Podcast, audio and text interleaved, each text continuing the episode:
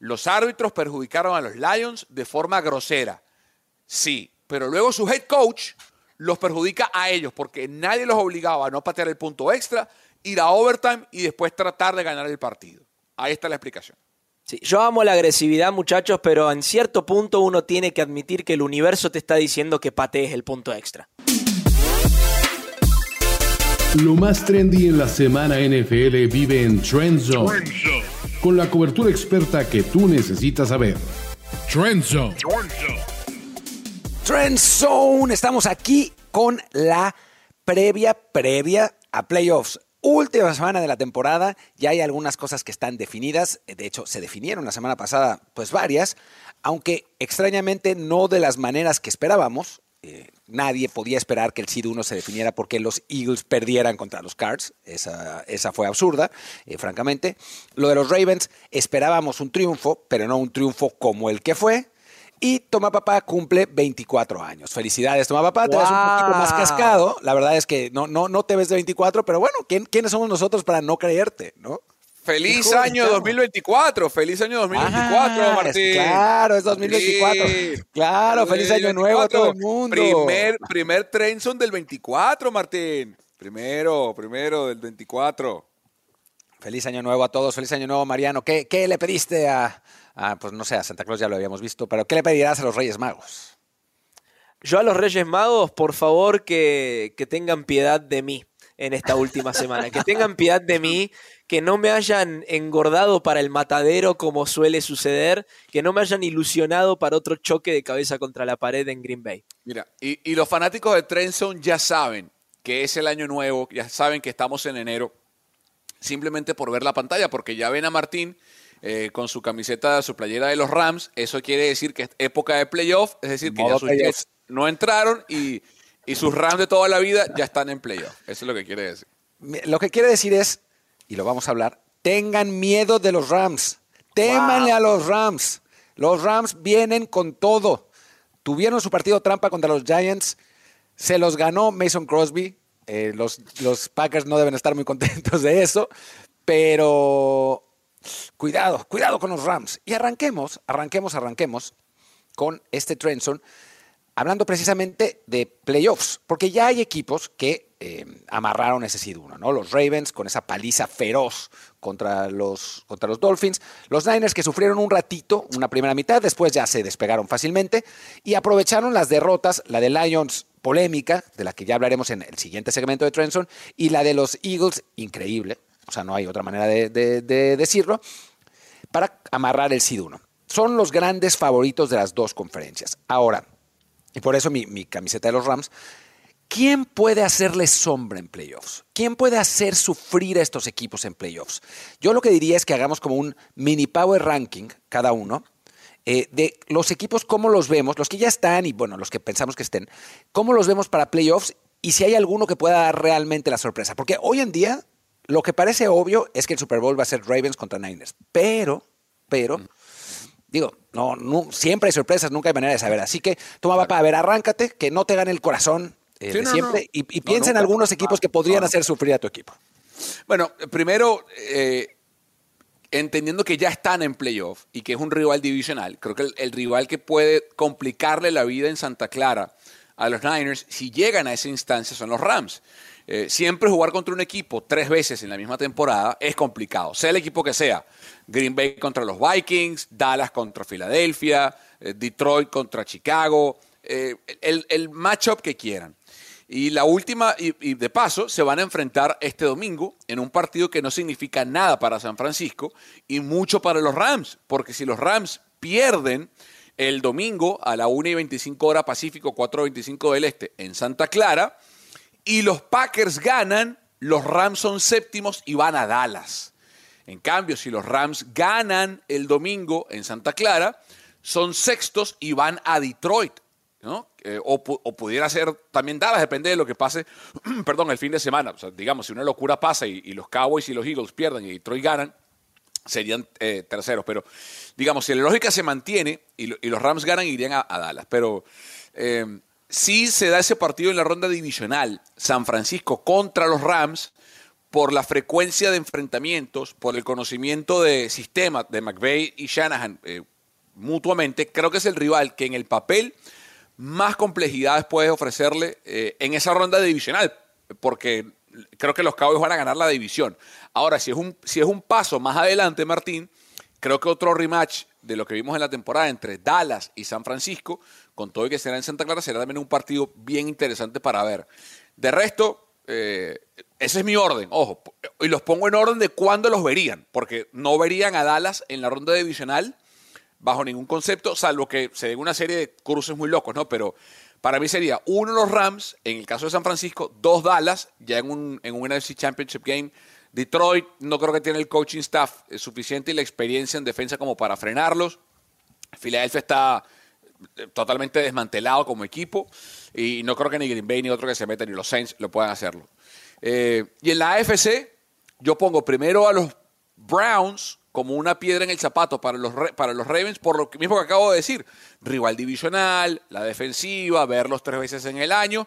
Y después Búfalo, eh, por el nivel que está jugando el equipo de, los Bills, que creo que pueden ganar su división. Y un Buffalo Ravens en el AFC Championship, yo lo vería como el rival más complicado para Ravens por instancias. Divisional Browns, siguiente eh, Bills. Mariano. En mi análisis, y como fan de Michael Jackson, voy a decir lo siguiente: eh, el rival más difícil que tienen eh, los Ravens y los Niners es The Man in the Mirror, el hombre en el espejo. Eh, ellos se pueden ganar a sí mismos, y eso lo han demostrado durante la temporada. Hay veces que se disparan en el pie, hay veces que se ponen muy cómodos en la situación que están y terminan perdiendo. ¿Por qué? Porque los considero los dos mejores equipos del NFL por distancia, tanto a los Ravens en el AFC como a los Niners en el NFC. Y más allá de la situación de matchup que bien señalaba Toma Papá, por ejemplo, Buffalo siendo un matchup difícil para los Ravens o Dallas quizás siendo un matchup difícil para los Niners, considero que en un buen día ambos equipos deberían ganar con diferencia por cómo están hechos los rosters, por cómo han demostrado que jugaron esta temporada, porque son los más sólidos del NFL. Por eso digo, creo que hoy el rival número uno, tanto de los Ravens como de los Niners, es el hombre en el espejo, es ellos mismos. Si están a la altura, obviamente, tendrán las de ganar. Eh, hay un problema muy grande si vemos a los Niners, por ejemplo, de la primera mitad de la última semana, o si vemos a esos Ravens de principio de temporada que no podían terminar los partidos allí es donde veremos si Brock Purdy puede liderar, todo me indica que sí, eh, lo aclaro ahora, pero si Brock Purdy puede liderar estos Niners a la tierra prometida y si Lamar Jackson puede pasar ese Rubicón, ese dificultoso partido clave que le ha costado ganar toda su carrera, porque no es solamente en la NFL que ha flaqueado quizás en los partidos grandes de playoff. No nos olvidemos que en la Universidad de Louisville, cada vez que tuvo a los Cardinals dentro del top 10 también en el top 5, listos para dar ese salto de calidad y meterse en la discusión de los playoffs, terminaron dando un paso para atrás y él no estuvo a la altura de las circunstancias. Entonces, hoy por hoy yo creo que los rivales número uno para los Ravens y los Niners son ellos mismos. Me estoy preparando para, como Aaron Donald, para playoffs. A ver, voy a decir dos cosas. Una, qué falta de respeto, qué absoluta falta de respeto al campeón que tiene al mejor jugador de la liga. Qué falta de respeto. Entiendo por qué. Lo entiendo por qué, porque los Chiefs pues, han sido lo que han sido. Pero enfrentar a Patrick Mahomes y Andy Reid en playoffs siempre va a ser complicado. Siempre te pueden ganar el partido. Siempre pueden olvidarse de los errores que los han plagado absolutamente esta temporada y es, o sea, no, no estoy descubriendo el hilo negro hablando de la catástrofe que ha sido Kansas City dentro de sus estándares, ¿no? Porque la mitad de los equipos, o sea, los Packers quisieran estar como Kansas City, los Broncos quisieran estar como Kansas City, los Jets quisieran estar como Kansas City, ¿no? O sea, obviamente, pero hablando de un equipo con esa cantidad de talento, pues sí han sido un montón de, errores, ¿no? O sea, tienen en Isaiah Pacheco a un muy buen corredor, tienen una muy buena defensa, tienen a Patrick Mahomes, tienen a Travis Kelsey, que sin haber sido este año como otros, pues es Travis Kelsey. Tienen a Rasheed Rice, que se ha eh, establecido finalmente como el, receptor número uno de, Patrick Mahomes. O sea, las armas con Kansas City están. La semana pasada habíamos hablado de, pues que parece un equipo que no está metido, que realmente no está concentrado. En el, el fin de semana pasado estuvieron mejor después de una primera mitad bastante, no, no bastante, terrible lo ganaron con base en goles de campo porque no pudieron concretar a final de cuentas, pero estuvieron mejor. y es un equipo, me parece que no se puede descartar. ¿no? No estoy seguro, ustedes fueron los que estuvieron viendo las, los escenarios de playoffs. ¿Qué pasa si Miami pierde y Kansas City gana? ¿Kansas termina con el seed 2? No, no hay ninguna forma en que, en que Kansas termine con el seed 2. Ok. Eh, no, no hay escenario, porque si gana Miami, termina con 2-6-5. Eh, si gana Buffalo, termina con 11-6 y tiene, y tiene el tiebreak con los Chiefs porque ganaron el partido en la temporada. O sea, los Chiefs están, son- locked en el, en el seed 3. Lo que cambia, Martín, es a quién puede ver, y la- las combinaciones son múltiples, pero los Chiefs pueden jugar en la, ronda de, comodín contra Miami, contra Buffalo, contra Houston, contra los Colts. O sea, eh, le puede tocar cualquier equipo. Sí, o sea, a mí me parece que si el rival del- de los Chiefs es, son los Colts o es Houston o es eso, van a ganar los Chiefs su, su partido en Arrowhead, ¿no? Si es Buffalo, no sé. O- o Ma- es- o Miami, o Miami. Pero Miami podría quedar seis. Sí, sí. Si Miami pierde contra Buffalo y Jacksonville pierde contra los Titans, Miami es 6, Buffalo es 2 y Jacksonville es 7. E iría Miami a, a Kansas. Uf, que ahí ese partido sería. O sea, yo todavía veo, veo a Miami mejor, veo a Kansas City mejor que Miami. Los, me tocó verlos en Frankfurt en vivo y Kansas City le dio un repaso a Miami, más allá de que el resultado no haya sido una, la- una bestialidad.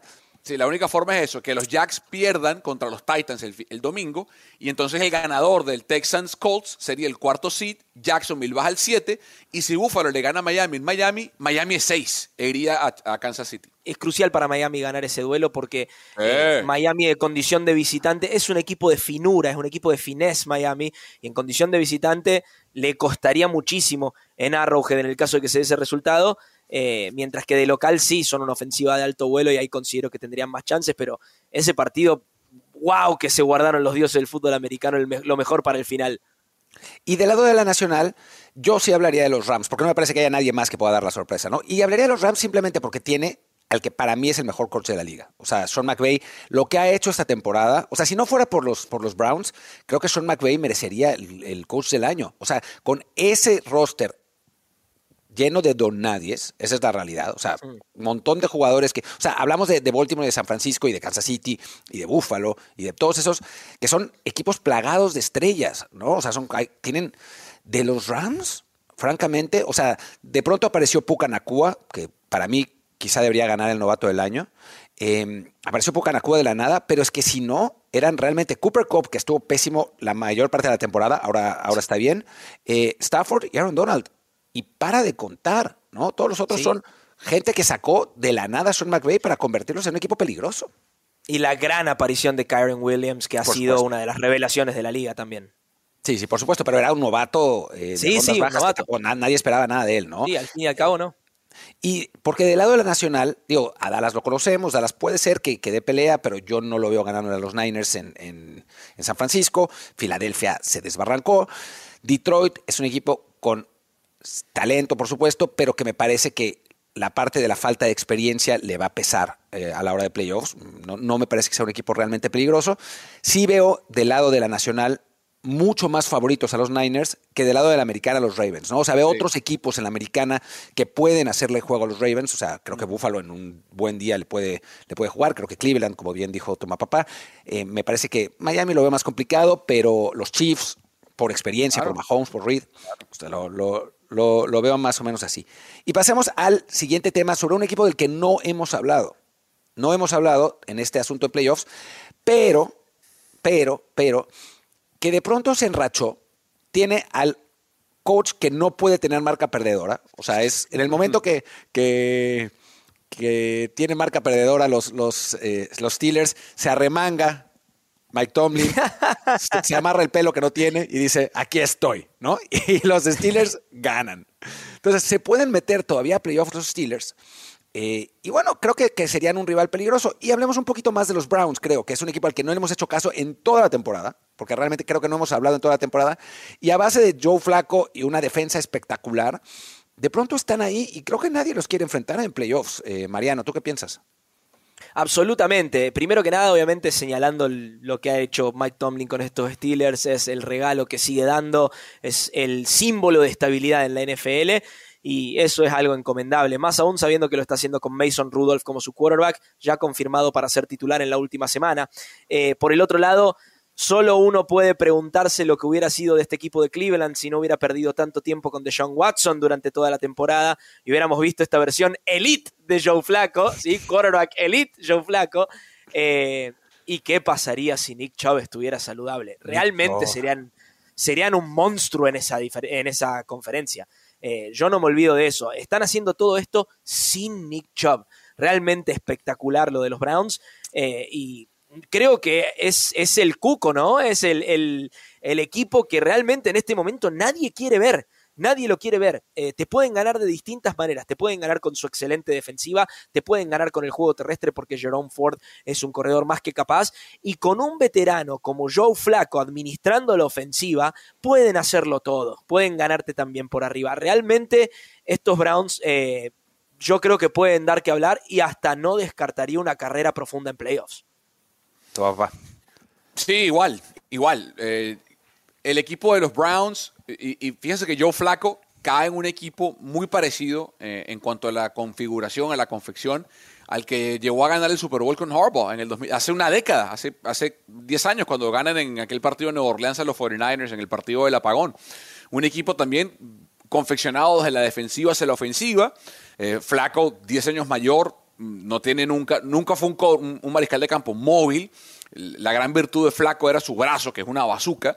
Eh, y ahora con la experiencia que tiene y sabiendo que es su última posibilidad de hacer algo importante en su carrera, otra vez porque ya ganó un Super Bowl, eh, tiene la, capacidad de manejar el juego con herramientas interesantes. El juego terrestre lo decía Mariano con Ford. Eh, el equipo está rankeado decimoprimero en juego terrestre en, lo que va de temporada sin un corredor eh, de peso, ¿no? Sin un Christian McCaffrey, un Derek Henry, eh, un corredor de esa naturaleza, ¿no? Un Alvin Kamara, por ejemplo. Eh, y creo que la defensiva es, lo que marca la pauta para este equipo de los, de los Cleveland Browns y por eso lo pongo como el principal, la principal piedra en el zapato si los cruces le dan para que en la ronda divisional los Ravens se enfrenten a, los Cleveland Browns y el hecho de volver a ver un equipo de tu división siempre es un dolor de cabeza. Los Steelers, yo me separo un poco de Pittsburgh por eh, por el tema igual de mariscal de campo. O sea, fíjense, analicemos el cuadro de la AFC en la postemporada, Martín y Mariano. Lamar Jackson, Patrick Mahomes, eh, Josh Allen, tres jugadores que en cualquier momento son candidatos al MVP o han ganado MVP. Sí, Tua. Tua es un mariscal de campo que tiene altas y bajas. Yo lo sacaría de ese nivel. Esos tres están en un nivel superior. Luego hay otro escalafón en el que está Joe Flaco para mí como cuarto, porque ha ganado un Super Bowl y porque ha hecho cosas interesantes, sobre todo en playoff. Y luego están los que no han sido comprobados, que son buenos. Trevor Lawrence, eh, Tua Tagovailoa, y no sabemos qué va a pasar si es Gardner Minshew o CJ Stroud que termine metiéndose. Entonces, eh, y después está Mason Rudolph. O sea, de verdad pensamos que Mason Rudolph va a poder ir en un juego de playoff contra esos que mencioné. O sea, si, si rankeamos de los siete mariscales de campo, Rudolph tiene que ser el séptimo si los Steelers se meten en postemporada. Entonces, pretender que con el séptimo mariscal de campo del, campo de siete eh, los Steelers hagan algo, no, perdón, pero no. O sea, si fuese otro mariscal de campo, te la compro. Pero con Rudolph, eh, paso, paso. Recordemos que los Steelers tienen que. Bueno, ustedes van a decir las combinaciones. Yo les voy a decir la única que sé que tiene que ser fundamentalmente, que es que le tenga que ganar a los Ravens, a los suplentes de los Ravens en principio. Esa es la única eh, que les queda. Sí, tienen que ganar ese partido y me parece que tienen que perder Houston e Indianapolis, ¿no? No, pero fíjate. Indianapolis se enfrentan. ah, o Uno de los dos y, y, y Jax. Eh, eran dos equipos que tenían que perder. A ver, toma, papá. Si, los Steelers ganan, ¿verdad? Por ejemplo, buscamos escenario. Si los Steelers ganan y los Dolphins ganan, los Steelers son el sembrado 6 e irían a Kansas. Pero alguien tiene, que alguien tiene que perder, ¿no? Para que puedan entrar. No, no, no, no. Si ellos ganan, si a ver, si ellos ganan y Buffalo gana, ellos son el sembrado 7 e irían a Buffalo a enfrentarse a Buffalo en la ronda de comodín porque Buffalo ganaría la división y Miami entonces va a, la siguiente ronda. Si los Steelers ganan, Miami gana y Houston gana, entran de sextos igual. O sea, si los Steelers ganan, están adentro. Es así de fácil. ¿En serio? Porque yo me acordaba que... No, perdón, perdón. Sí, sí, sí. Si, si los Steelers ganan, están adentro. Salvo, ahí te va. Si los Steelers ganan, Buffalo gana y Jacksonville gana, están fuera. Esa, es la combinación. Ok. Esa es. Si Steelers gana, Buffalo gana en Miami y Jacksonville gana, Martín, están fuera. Exacto, de eso me acordaba, que no era necesario, no era obligatorio que pasaran, que pasaran ganando. Pero bueno, tienen, que o sea, ligar, tienen que ligar que gane Miami para que ellos entren. Ese es el, Sí. el gran partido. Miami o, o Jacksonville, ¿no? Que juega con... No, Jacksonville tiene que perder para, para eso. No, exacto, exacto, exacto. O sea, pero la más, la más fácil es que Miami, o sea, yo no creo que Jacksonville pierda contra los Titans. ¿no? Eh, ¿Pero ¿Tú crees que Miami le gane a Buffalo? ¿Cómo está jugando Buffalo? pero, pero creo que es más factible que Miami en casa le gane a Buffalo que que Jacksonville pierda la cartera con Titans. O sea, creo yo. Este Jacksonville que estamos viendo con CJ Ah, Beathard. pero, ah, pero Aunque contra, contra- Lawrence contra va a regresar, contra- ¿no? No, pero contra, contra ¿Está el 100? Tannehill. ¿Ustedes creen No. que va a estar el 100? ¿Trevor Lawrence? Bueno, pero contra Tannehill, Mariano, no sé. o sea, Bueno, Bueno, no e sé. increíblemente nos está compartiendo aquí Kerry ya para despedirnos que los Steelers pueden pasar como número 7, a pesar de que ahora están como número 9, incluso perdiendo, Wow. que es, si ellos pierden, los Jaguars pierden contra Titans y los Raiders pierden contra los Broncos, los Steelers van a Se mete- sí. Verdad. Es verdad. Wow. Es verdad. Qué, qué- qué locura de, de playoffs. Bueno, a ver, ya para cerrar este episodio de Trenson, este, este segmento, porque hay otro segmento donde vamos a hablar de Dallas y todo eso, eh, ¿quiénes creen ustedes que se cuelen de los que faltan? Buena Eh, pregunta. Buena pregunta. buena pregunta. Eh, es raro, esta temporada hacía muchas, hacía hasta décadas que no se daba, que una gran mayoría de los equipos todavía tiene chances en la semana 18. O sea, en la última semana de, de la temporada tienen muchas chances de meterse. Era, el 80% de los equipos del NFL todavía está vivo para la búsqueda de playoffs. Y eso es una locura. Eh, yo creo que los Texans se van a meter en playoffs. Yo creo que van a dar el zarpazo en Lucas Oil. Eh, y CJ, sí, sí, sí, CJ Stroud, el niño ninja, eh, como yo le digo, Sasuke Uchiha, se va a meter en los playoffs y, y va a dar para mí no solamente el, el manotazo final al premio de novato del año, sino que también le dará servido en bandeja, al menos mi voto a Demico Ryans como el mejor entrenador del año. Yo creo que ganan los Ravens con todo y que van a, a, a descansar a la mar y a mucha gente. Creo que igual Baltimore gana ese partido en casa. Eh, creo que los Texans, ese partido del sábado por la tarde lo ganan en, Balti- en, en Baltimore, en Indianapolis. Me, me- me fui a los 70 con los Baltimore Colts. Claro. Eh, creo que los Texans ganan ese partido. Creo que los Jags ganan y ganan la división. Y creo que Buffalo va a ir a ganarle a los Dolphins en Miami. Eso significa que tendríamos Buffalo Texans en la ronda de comodín, eh, Chiefs Dolphins y Jaguars Browns. Todos partidazos. Partidazos, todos. Si yo, esencialmente coincido con tu papá. Tengo mis dudas sobre Jacksonville. Tengo mis dudas. Porque ya vimos a los Tyrants ganándole a Miami en un partido que en principio no tendrían que haber ganado. Eh, no es un equipo fácil de enfrentar eh, los Tyrants, ¿no? Y además es gitanón, ¿no? Y, estos Jackson Jaguars son como los, Eagles de la americana, ¿no? O sea, de pronto el equipo em- entró a una espiral descendente y no, no ha podido salir de ahí. Esa es mi duda. Del resto, totalmente de acuerdo. Y con ese acuerdo, que es muy extraño que tengamos en, en Trenson, eh, despedimos el, segmento de YouTube en podcast Aquí Seguimos. No se olviden de eh, darle cinco estrellas en su plataforma de podcast, darle like, suscribirse y además, además, entrarle al Super Bowl Challenge que arrancamos desde la próxima semana. Ya se van a poder eh, inscribir a la Liga de Trendzone. Les vamos a poner el link, no sé si en los comentarios o por aquí, pero eh, se pueden inscribir ya a la Liga de Trendzone y entrarle para que pues ver si le, si le pueden ganar a Mariano, si le pueden ganar a tu papá, si le pueden ganar a Rolly, a mí obviamente no van a ganar, pero, pero ustedes pueden intentarlo con, con- con todo gusto y, y- y así, así le entramos y nos, nos divertimos. Trend Zone. Los relatos y anécdotas de los protagonistas de la liga más raros y extraños están en historias de NFL para decir wow. Miguel Ángeles es y Luis Obregón te esperamos todos los miércoles. Busca historias de NFL para decir wow en tu plataforma de podcast favorita. Trend Zone. Trend Zone versión robo. ¿podemos hablar de un robo? Yo diría que sí. Ah, Hubo un gran robo, un gran robo este fin de semana. Un robo terrible, un robo inesperado, un robo doloroso, un robo absoluto de los Cowboys, un robo de los Cowboys, a favor de los Cowboys, sobre los Eagles. Les robaron la división. Les robaron la división en el penúltimo partido. Todo Ay, el Dios. mundo pensaba que los Eagles iban a quedarse con esa división y llegaron los Cowboys y uy, se la quitaron. Se la quitaron con ese triunfo eh, sobre Detroit y sobre todo con la derrota insólita, insólita de los Eagles contra, eh, contra Arizona, ¿no? En un partido que, bueno, que la defensa de los Eagles era- fue así como le decían, no, señor Kyler Murray, anótenos de, anótenos de nuevo, eh, por favor. que ha quedado un minuto. Señor Kyler Murray, por favor, eh, corra todo lo que tenga que correr. Increíble, increíble ese resultado, francamente.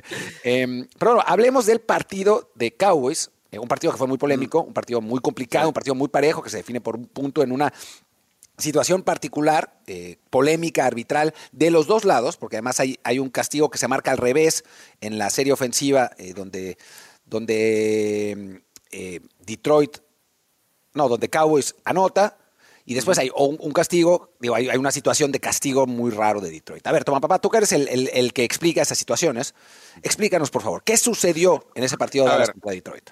A ver, primero, vamos a. Nuts and bolts. Brad Allen era el crew chief de ese partido, el, hombre con la gorrita blanca. El que, así se sabe quién es el crew chief para la gente que no sabe distinguirlos. En casa se los explicamos. ¿Qué intentan hacer los Lions? Los Lions mandan a tres linieros ofensivos después de que ponen el partido 20-19. eh, decide eh, Dan Campbell jugársela por dos puntos. Hasta ahí, todo bien. Dan Campbell, te apoyo. Estamos contigo. Ve a ganar el partido. Tienes el momentum, bien. Y mandan a tres linieros ofensivos a, hablar con el crew chief para y solamente se puede reportar uno, recuerden. Solamente un liniero ofensivo por regla puede declararse como un receptor elegible. ¿Sí? Pero los Lions mandan a tres. No a reportarse los tres, sino para confundir la defensa de los Cowboys. ¿Sí? Y pensando los Lions que, bueno, porque lo dice Dan Campbell después, tal vez los jugadores de, de Cowboys no escuchan cuando el referee dice, el número tal se reporta elegible, porque el crew chief tiene que anunciar cuál se Claro. reporta elegible, ¿no? ¿Qué pasa? Que en el partido, el número 70 de los, Cow- de los Lions se había reportado elegible dos veces antes. Y aquí viene el gran error de Brad Allen. Brad Allen asume, asume que el número 70 de Lions se va a reportar elegible otra vez. Y no es así. Van los tres linieros ofensivos de Lions, se reporta el 68, pero el crew chief asume que es el 70 y anuncia por el micrófono que el número 70 está elegible. Cuando se alinean, los Lions se alinean bien, porque el 68 se alinea en una posición de elegible, el 70 de no elegible, corren la jugada y lanzan el pañuelo los referees, y ahí es donde está el magnífico, grandioso o espantoso error de los árbitros. Ese es el error y por eso la NFL ha degradado a esos eh, a miembros de ese equipo arbitral a que no van a dirigir en la postemporada por el horror que se mandaron y que perjudica a los Lions. Ahora, la segunda parte de la ecuación. En el librito de reglas no aparece por ningún lado que tiene que Dan Campbell volvérsela a jugar por dos puntos de la yarda 7 y volvérsela a jugar después Sí. otra vez. No, Sí. no, no. Entonces, sí, los árbitros perjudicaron a los Lions de forma grosera. Sí, pero luego su head coach los perjudica a ellos porque nadie los obligaba a no patear el punto extra, ir a overtime y después tratar de ganar el partido. Ahí está la explicación. Sí, yo amo la agresividad, muchachos, pero en cierto punto uno tiene que admitir que el universo te está diciendo que patees el punto extra. Sí, de acuerdo. A mí también hay algo que me genera ruido, que es, a ver, los oficiales a final de cuentas son humanos, ¿no? O sea, ca- cabe la posibilidad de que se equivocan. Y por algo Bill Belichick, que es el mejor para esto, es el mejor para estirar las reglas al punto más grande, siempre le- le- le- aclaró a los oficiales qué es lo que iba a pasar, qué es lo que iba a hacer. Y les decía, bueno, a ver, yo voy a tratar esta jugada y en las reglas está así. Los oficiales decían, oh, sí, señor Bill, está bien. Dan Campbell manda tres linieros. Y digo, no estaba dentro del universo de lo imposible que el oficial se confundiera, porque no es normal que mandes a tres linieros a hablar y a decir, yo no soy elegible, yo no soy elegible, yo sí soy elegible. Además los manda en distintos tiempos. O sea, es una jugada confusa. Es un error de los oficiales, está claro. Pero es confuso, ¿no? Y me parece que suspendan a los oficiales por este error, pero también porque han cometido muchos más. O sea, no es el único error que cometieron. O sea, en la serie ofensiva anterior de Cowboys le mandan, le, marcan un tripping, una zancadilla a un jugador de, Cowboys cuando en realidad, es Aidan Hutchinson el que hace esa, esa zancadilla. O sea, me parece que hay una serie de errores de estos oficiales y creo que sí está bueno estirar las reglas también y, bueno, los grandes coaches de la liga lo han hecho, pero yo creo que tienes que asegurarte 100% de que no hay posibilidad de error. Pero ahí te va, ahí te va. Lo que nadie ha dicho, a ver, nadie ha dicho hasta ahora, todo lo que yo expliqué fue tal como pasó. ¿Sí? Mariano, ¿por qué? Y, lo que tú dijiste de Belichick, Martín, es clave. Y por eso yo creo que los Lions, si algo les puede pasar factura en playoff, es la inexperiencia, la falta de o, de capacidad o, de ajá de los Lions, de su, de su cuerpo de, de, coaches. La secuencia es así: los tres dineros van y se reporta uno solo. ¿Sí? Ok. Campbell dice que antes del partido él le advierte a los, a los árbitros, pero imagínense, cuatro horas antes del partido, que si esa situación pasa, él va a hacer esto. O sea, le estás pidiendo a un, a un árbitro que cuatro horas después se acuerde de lo que tú le dijiste y que él sepa que esa es la jugada. Porque el árbitro no tiene por qué saber que esa es la jugada. Pero hay un detalle peor todavía, del que nadie habla. Después de que esos linieros van los tres a confundir y uno es el que se reporta, les dije que Brad Allen, el que está con el micrófono, es el que dice, porque lo dice públicamente, porque lo tienen que escuchar los jugadores, él lo dice, number 70 is reported eligible. Y todo el mundo en el estadio lo escucha, ¿sí? ¿Estamos de acuerdo? Sí. ¿Por qué ningún coach de los Lions, cuando escucha eso, dice, hey, no, él no es el que está reportado elegible? Porque el 70 se alinea en una posición de inelegible. El 68 se alinea elegible. Algún coach tuvo que haber escuchado el micrófono como los Cowboys lo escucharon y por eso dejaron al 68 libre. ¿Por qué nadie en los Lions no escuchó el micrófono y dijo, hey, no, ese no es? Y tiran, piden un, o sea, hacen algo. Tenían que, haber hecho, tenían que haber hecho algo. No podían pedir tiempo fuera porque no. Claro, no podían. No, claro, pero, pero, pero todavía, había segundos en el reloj, había segundos en el reloj de jugada, tenían tiempo para advertirle al menos a uno de los sideline judges. ¡Claro! Comuniquen que ese no es. Sí, eh, ¡Claro! Sí, también quiero destacar que este crew de, Allen es aquel que tuvo el infame final de partido entre los Chiefs y los Packers, entonces es una acumulación quizás eh, por lo que los dejan afuera de, los playoffs. Pero sin lugar a dudas, esto es falta de atención al detalle eh, de parte de los Lions y creo que por ese lado también pasa mucho de la decepción de Dan Campbell y de Jared Goff después del partido. Gente tan obsesionada con el trabajo como Dan Campbell y su cuerpo de entrenadores no se le puede escapar este mínimo detalle en un partido tan crucial. Estoy de acuerdo con Tomás Papá, este tipo de cosas pasan factura luego en el mes de enero. Y después, lo que ustedes dicen, y tienen razón, es desde, o sea, los analíticos está bien, y hay que, el Dan Campbell es un coach que sigue muchos analíticos, que tiene eh, esas eh, esos pantalones, esas narices para hacerlo. Pero ningún analítico te va a decir que te la tienes que jugar en la yarda 7. O sea, ese es absurdo. Y después lo salva. Lo salva una interferencia, patea el maldito punto extra. Claro. Patealo ya, manda el partido a, tiempo extra. Estás jugando tú mejor que el otro equipo. O sea, ponte en posibilidades de ganar el partido. Y pues, pues no. Eh, y bueno, ahora, los Cowboys tienen pues una suerte de camino libre hacia la final de conferencia. O sea, se pueden enfrentar a los Rams, que eh, me puse la camiseta por eso, porque creo que los, Rams calificaron y creo que pueden ser un equipo que, que genere problemas, sin duda. Eh, tienen a los Rams, eh, podrían enfrentar, si no, si quedan séptimos, podrían enfrentar a, Green Bay o a Saints. Son, son favoritos ahí los, los Cowboys. Y después, pues seguramente tendrían que enfrentar a, pues, Detroit otra vez, ¿no? Parecería que, los Cowboys tienen un buen camino para la final de conferencia. Sí, en el caso de, que pierda Green Bay. De locales ganan siempre, ¿no? Eso es importante, pero en el caso de que pierda Green Bay, de que no llegue a los playoffs, el rival más lógico para los Cowboys serían los Seattle Seahawks. Que déjenme decirles, ya habiéndolos visto enfrentados contra los Cowboys, esos Seahawks no son un buen matchup para Dallas. por cómo está construido el equipo de Pete Carroll, le pueden dar problemas a los Cowboys. Yo creo que los Cowboys deben desear que gane Green Bay y su defensiva porosa, eh, y no así Seattle, que creo que le puede dar problemas. Pero en Arlington los Cowboys no van a perder contra ninguno de esos equipos. ¿no? O sea, si van, si fueran a Seattle, si fueran repito, Repito, lo, dudo que sufran contra esos equipos, pero entre los dos creo que prefieren enfrentar a Green Bay. Les pregunto algo. Estamos dando por descontado que Cowboys le gane el domingo a los Commanders en Washington, ¿sí? Debería ser. La lógica indica eso. Claro, porque ese es el único escenario en el que ellos no ganan la división. Que ellos pierdan el domingo ante Commanders y que los Eagles le ganen en, MetLife a, los Giants. Es, la única forma de que se dé. Es que pasa que los Commanders están. O sea. Sí, son horribles. Son horribles. Son horribles, Si, fuera, si fuera otro equipo, podría pensar que los Cowboys de visitantes sufrirían, podrían, porque lo han hecho toda la temporada, si jugaran contra Seattle mismo, ¿no? O sea, contra un equipo medio.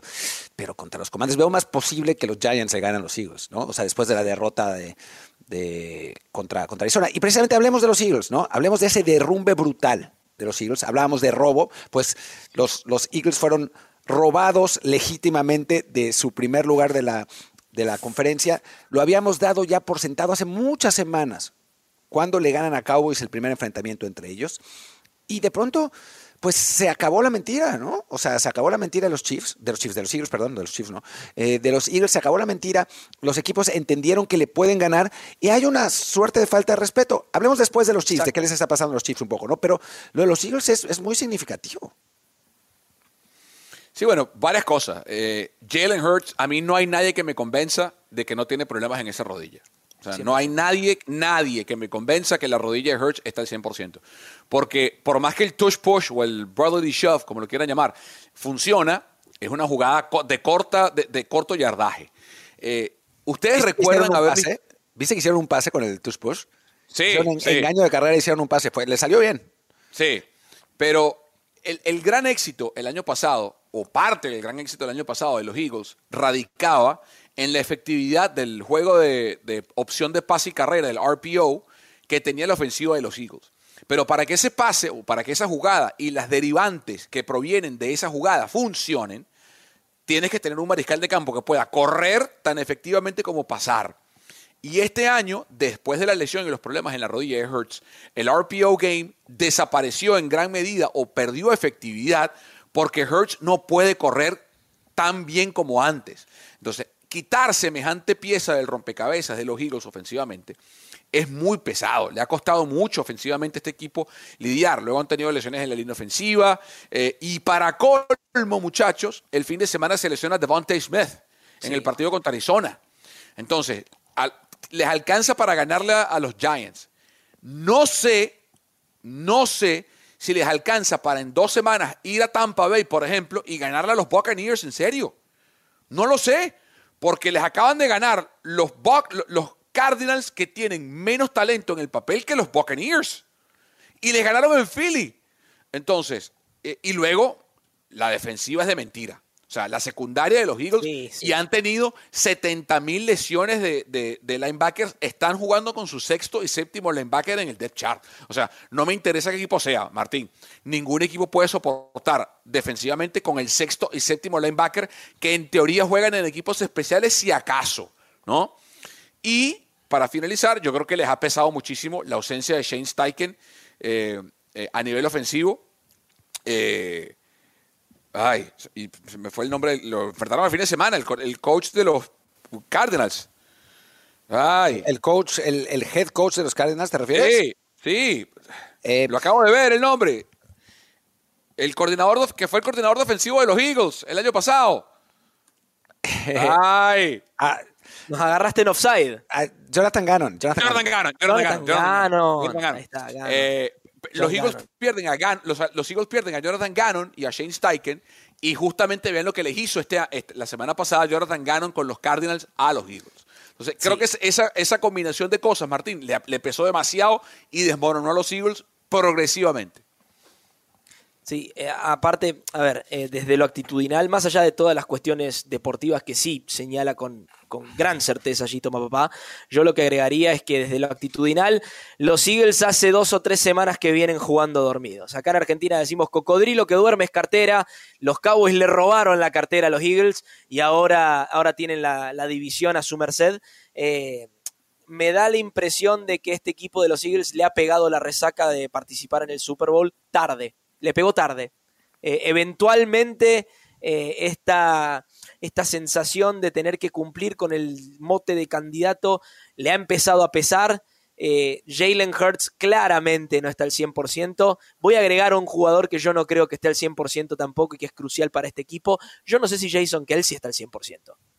Yo no sé si Jason Kelsey está al 100%. Eh, y no lo digo porque eh, haya tenido lesiones o, demás, sino por su avanzada edad y cómo le está, él lo ha dicho en su podcast infinidad de veces junto a Travis Kelsey, cómo en las últimas dos o tres temporadas le ha costado cerrar las campañas físicamente. Hay que ver con qué versión de Jason Kelsey nos encontramos en esta última semana y en los playoffs. Creo que, estos Eagles penden de un hilo. Eh, tienen todavía lo que se dice la chapa de campeón del NFC y creo que le pueden ganar en un domingo cualquiera a cualquier equipo. Pero por el momento les toca bailar con la más fea porque en Raymond James contra esa defensiva de los Bucks no va a ser fácil el, partido, no va a ser fácil el trámite para este Jalen Hurts. Martín, te hago una pregunta. ¿Tú crees que esto, eh, eh, esta temporada y sobre todo el cierre de temporada y las cosas que ha hecho, lo ves como una en inglés es indictment, lo, lo ves como un juicio o como una exposición de Nick Siriani como head coach. A ver, no lo sé. O sea, yo creo que a los, a los grandes head coaches se les juzga en la adversidad, ¿no? Y esta es la, pues, podría decir que la primera vez en un buen rato que los Eagles se enfrentan a la adversidad, ¿no? La temporada pasada ganaron todos sus partidos, tenían el calendario más fácil de la liga y terminaron robando todo. Tampoco es que hayan sufrido muchísimo en playoffs, tuvieron esa, esa circunstancia de la lesión de Brock Purdy en la, en la final de conferencia.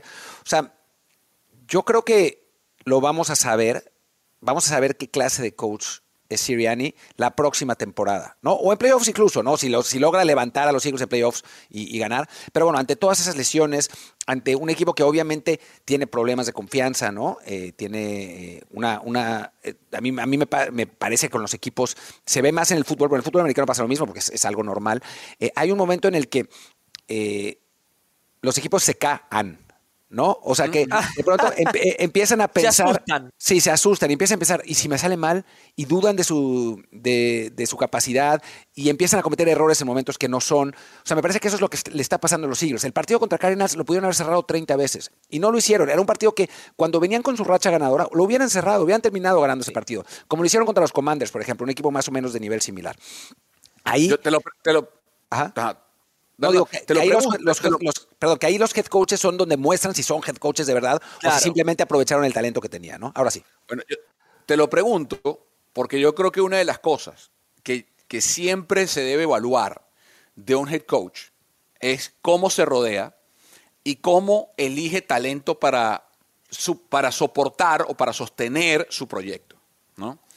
Y este mismo año, Siriani perdió a su mano derecha en Shane Steichen, a su mano izquierda en Jonathan Gannon, y hace tres semanas, dos o tres semanas, de la nada dio un bandazo. Él se trae a Sean Desai de los, de los Seahawks esta temporada para ser el coordinador defensivo, y de la nada Martín eh, cambia a Sean Desai, lo saca de la línea, lo manda al booth para bajar del booth a quién?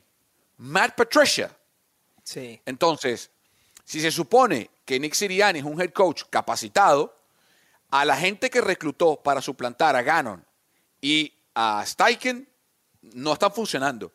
Y de nuevo, se le aplaude intentar dar modificar algo en medio de temporada para cambiar la defensiva. Pero si él, si él pensaba, con todo respeto, que Matt Patricia es una mejor opción que Sean Desai para ser coordinador defensivo, estamos todos locos. Estamos todos locos. A ver, creo que por eso hablo de la adversidad. Eh, porque dadas las circunstancias, puede cometer errores y tal. cómo aprende de esos errores es lo que nos va a mostrar qué tan buen coach es. O sea, me parece que en ese sentido tiene que entender que lo que hizo mal y solucionarlo. Y pasemos al otro equipo, eh, hablemos rápidamente de esto para que no nos vayamos muy largos, porque además la semana pasada hablamos largamente de ellos, a los Kansas City Chiefs, ¿no? A los Chiefs les está costando un montón ganar los partidos cuando los ganan, ¿no? O sea, no es un equipo que esté dominando, no es un equipo que, esté, que se esté viendo bien.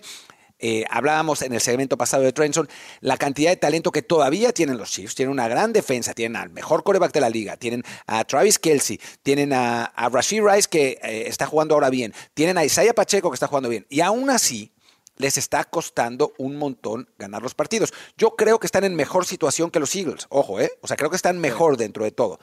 Pero ¿será que ya nadie los ve como invencibles?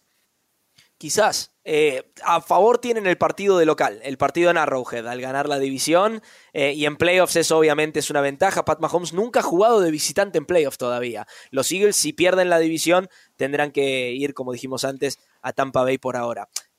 Lo que habíamos señalado en el pasado, junto a Toma Papá aquí en Trend Zone, y estábamos en la misma página en eso, era la falta de disciplina de este equipo de los Chiefs, la desorganización, la falta de comunicación.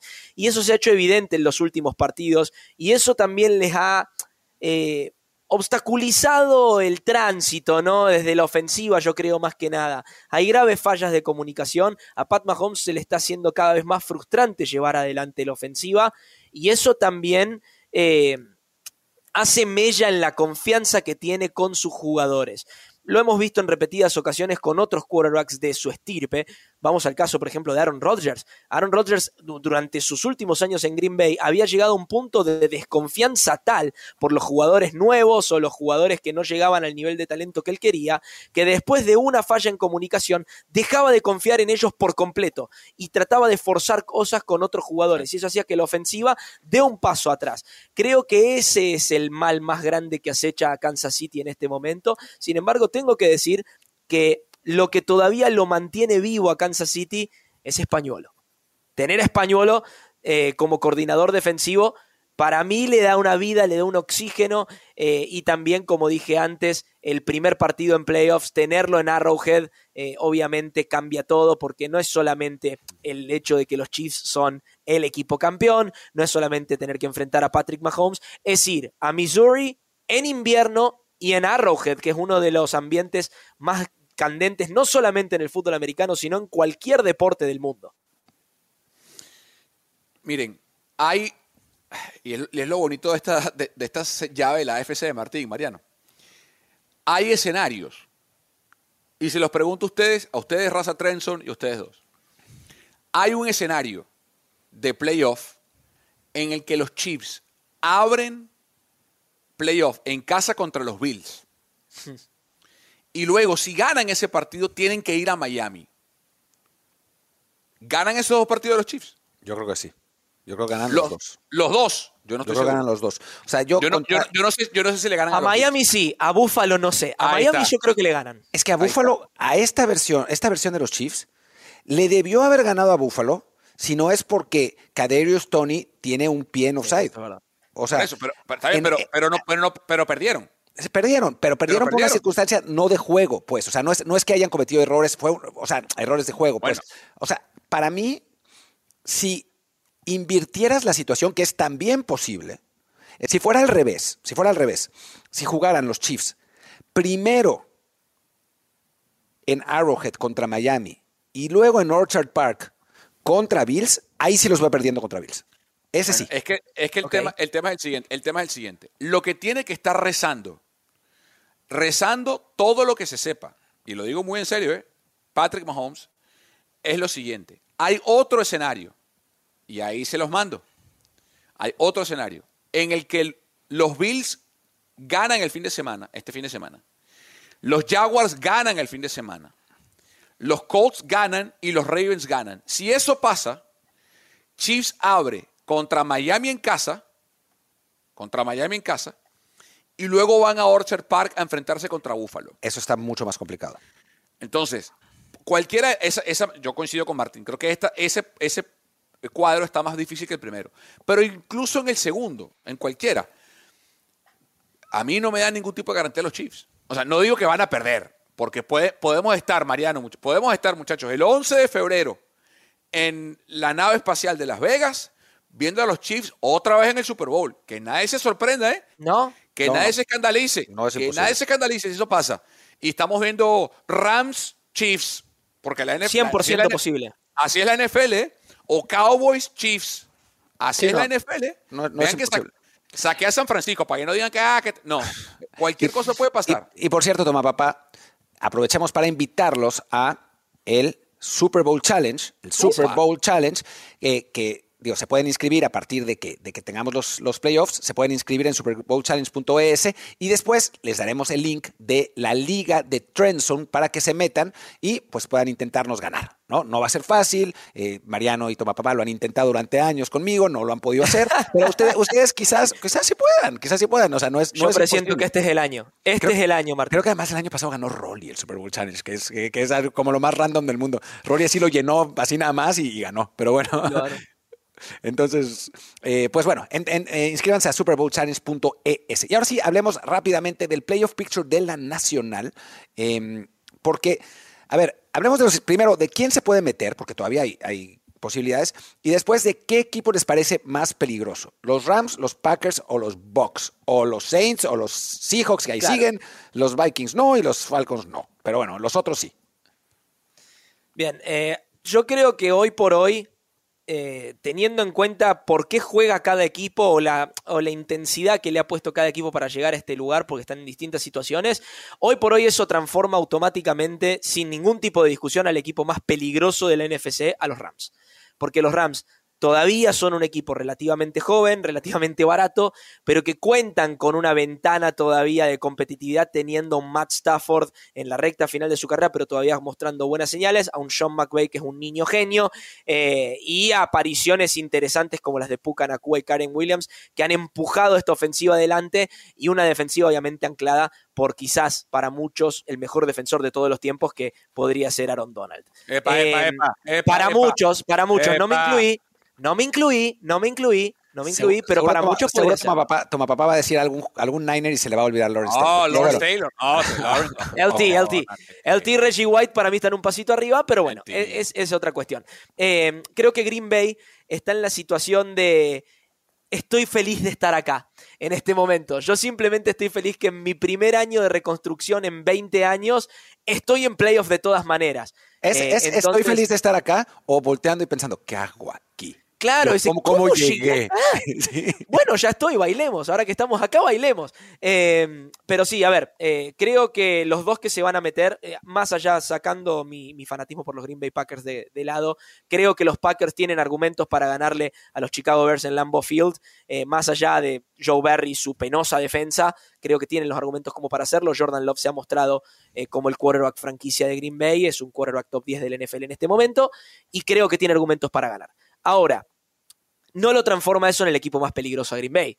De hecho, creo que lo transforma automáticamente en el más endeble de los que están en playoffs eh, y candidato a perder en la primera ronda. Por eso digo, para mí Los Ángeles es sin lugar a dudas el equipo que nadie quiere enfrentar en la NFC. eh, y de los que están afuera mirando hacia adentro, yo creo que pondría en ese orden a Seattle como el siguiente candidato que nadie quisiera enfrentar. Hoy por hoy, para mí son en orden los Rams, los Seahawks y los Packers los que nadie querría enfrentar, pero veo a Green Bay metiéndose en playoffs. Para mí los cruces y, el partido del domingo eh, acá en Santa Clara entre Rams y Niners tiene muchísimas implicaciones para el resto. Ya San Francisco tiene el SID 1 y, y no va a pasar nada.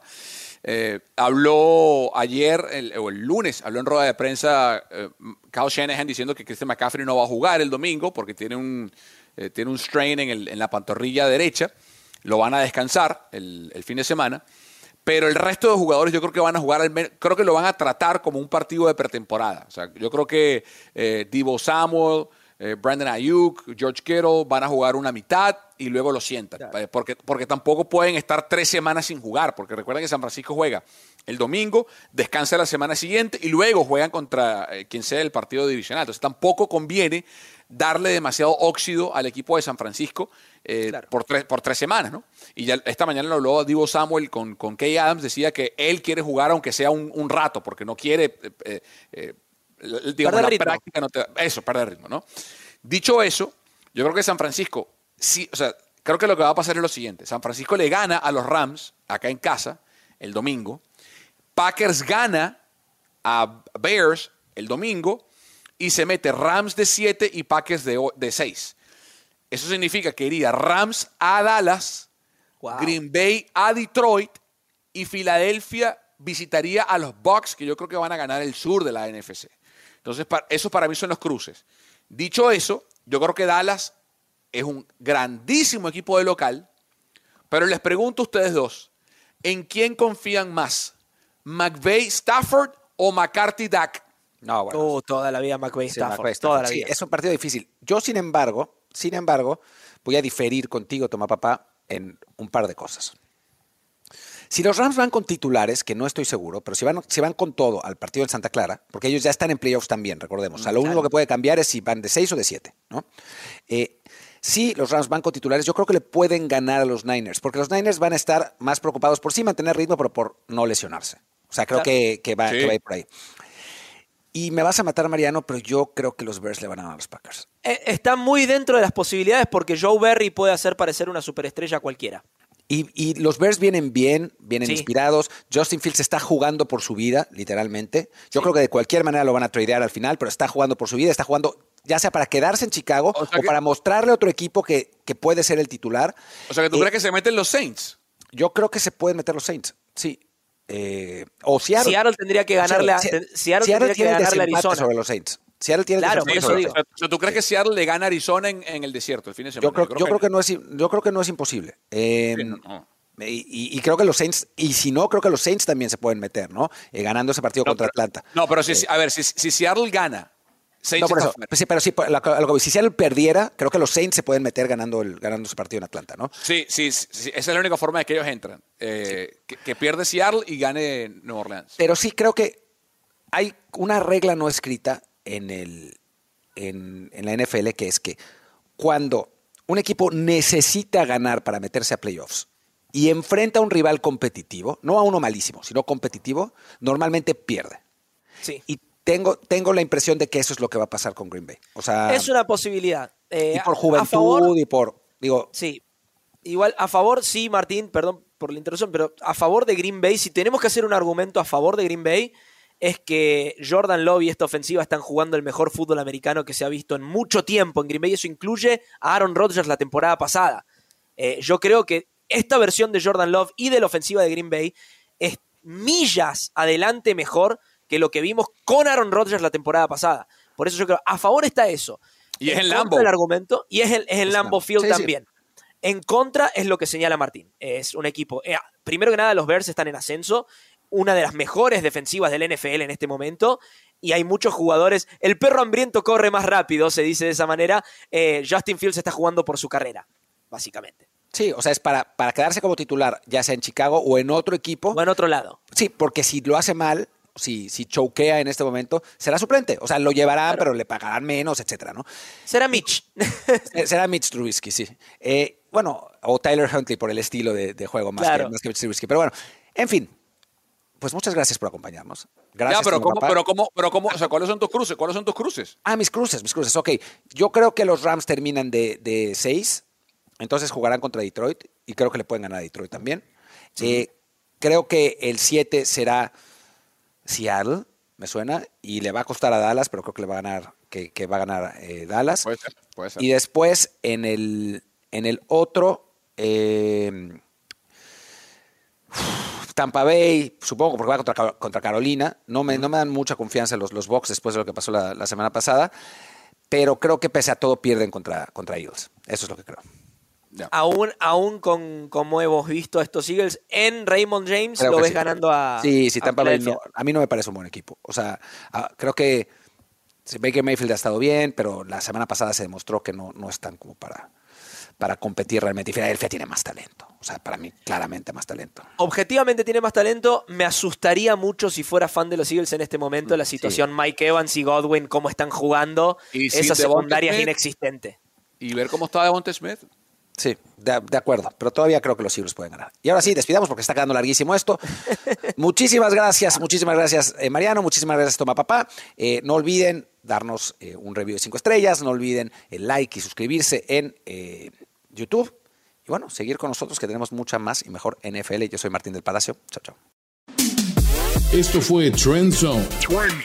Talentos. Martín del Palacio. Carlos Mauricio Ramírez. Rolando Cantú. Y Mariano Simito. Producción. Kerin Ruiz. Productor asociado. Alejandro Cabrera. Productores ejecutivos. Gerardo Chapa, y Luis Obregón. Voz en off y diseño de audio. Antonio Semper. Un podcast de primero y diez para NFL. Zone.